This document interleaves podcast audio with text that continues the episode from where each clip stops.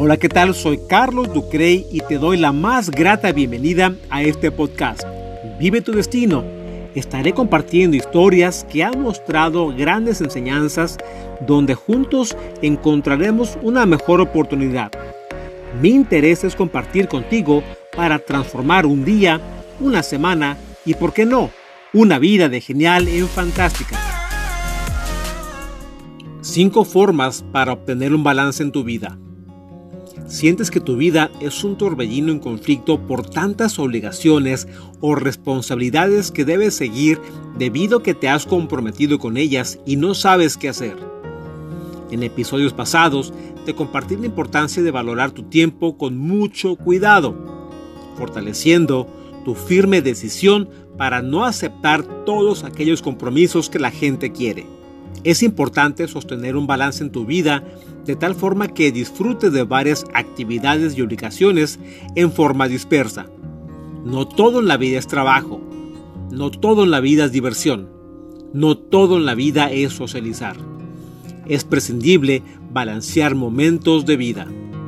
¿Alguna vez tu pareja, tus hijos, amigos te han reclamado tiempo para ellos? ¿O tu esposo o tu esposa te ha dicho, oye, pasas mucho tiempo en el trabajo, ya casi ni te veo. Son mayores las posibilidades de adoptar las creencias de cómo un mundo conspira contra ti. Es más fácil vencerte por las experiencias que vives, pero tan solo te digo que tu mente bloquea tu vida. Porque si aprendes y adoptas las cinco estrategias que te voy a compartir, será entonces cuando balanceas completamente tu vida. Te frustras porque no hayas la puerta por tantas actividades que tú mismo has aceptado y no sabes ahora qué hacer.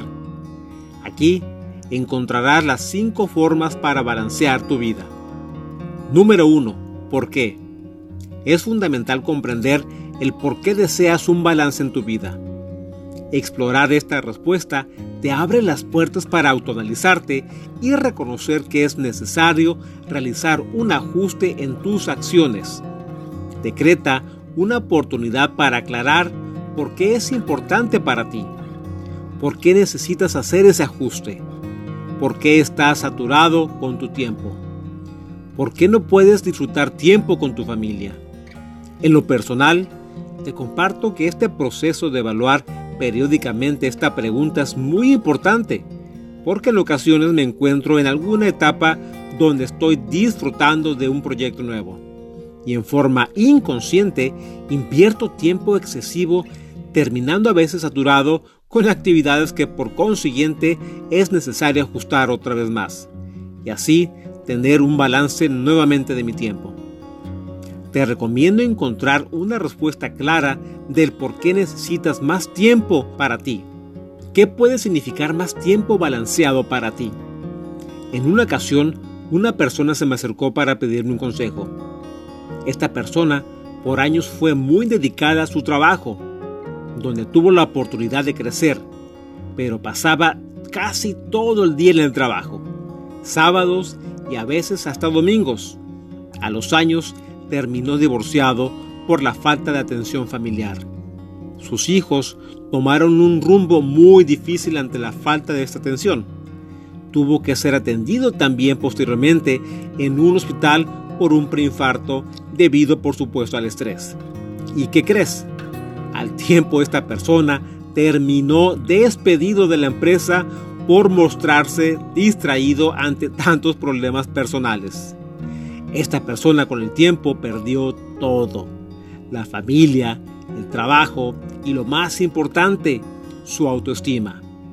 Esta historia verdadera es un resultado del cuidado que nos damos al balancear nuestra vida. Y es así un motivo crucial para comprender el por qué. Pero, ¿qué hacer en estos casos? Bien, te comparto un ejemplo. ¿Quieres más espacio con tus hijos o deseas pasar más tiempo con tu pareja, hacer ejercicio o cualquiera que sea el caso?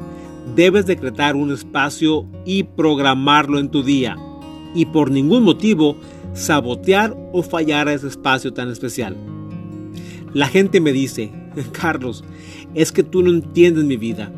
Tengo mucho trabajo, Tengo muchas responsabilidades. Una familia que mantener, pagar la mensualidad de mi casa, el auto y tantos gastos por cubrir. ¿Es importante tener un balance en mi vida? No te cuestiones si es importante sin haber explorado primero el por qué debes tener un balance. En estos casos entiendo que no es fácil hacer un cambio tan drástico, pero si puedes establecer un plan durante un periodo necesario para ir ajustando con tiempo este balance. El problema es que la gente se bloquea antes de esta necesidad. ¿Sabes lo que sucede cuando realizas un proceso así? Recuperas tu vida, disfrutas con los tuyos tu tiempo y te regalas más tiempo para ti. Si decretas una actividad en tu vida para consolidar un balance, debes enfocarte qué suceda. Primero está la salud, tu vida, tu persona, tus sentimientos, tu felicidad antes que nada. Segundo, fuera distracciones. Estarás de acuerdo conmigo que en estos tiempos los medios digitales, la televisión y formatos de contenido atraen con mucha facilidad nuestra atención. En Norteamérica se estima que una persona en promedio pasa hasta 4 horas de su día visitando redes sociales, viendo programas de televisión, revistas de escándalo y cualquier medio. Aclaro, no tiene nada de malo disfrutar de estos canales mientras se realice con responsabilidad.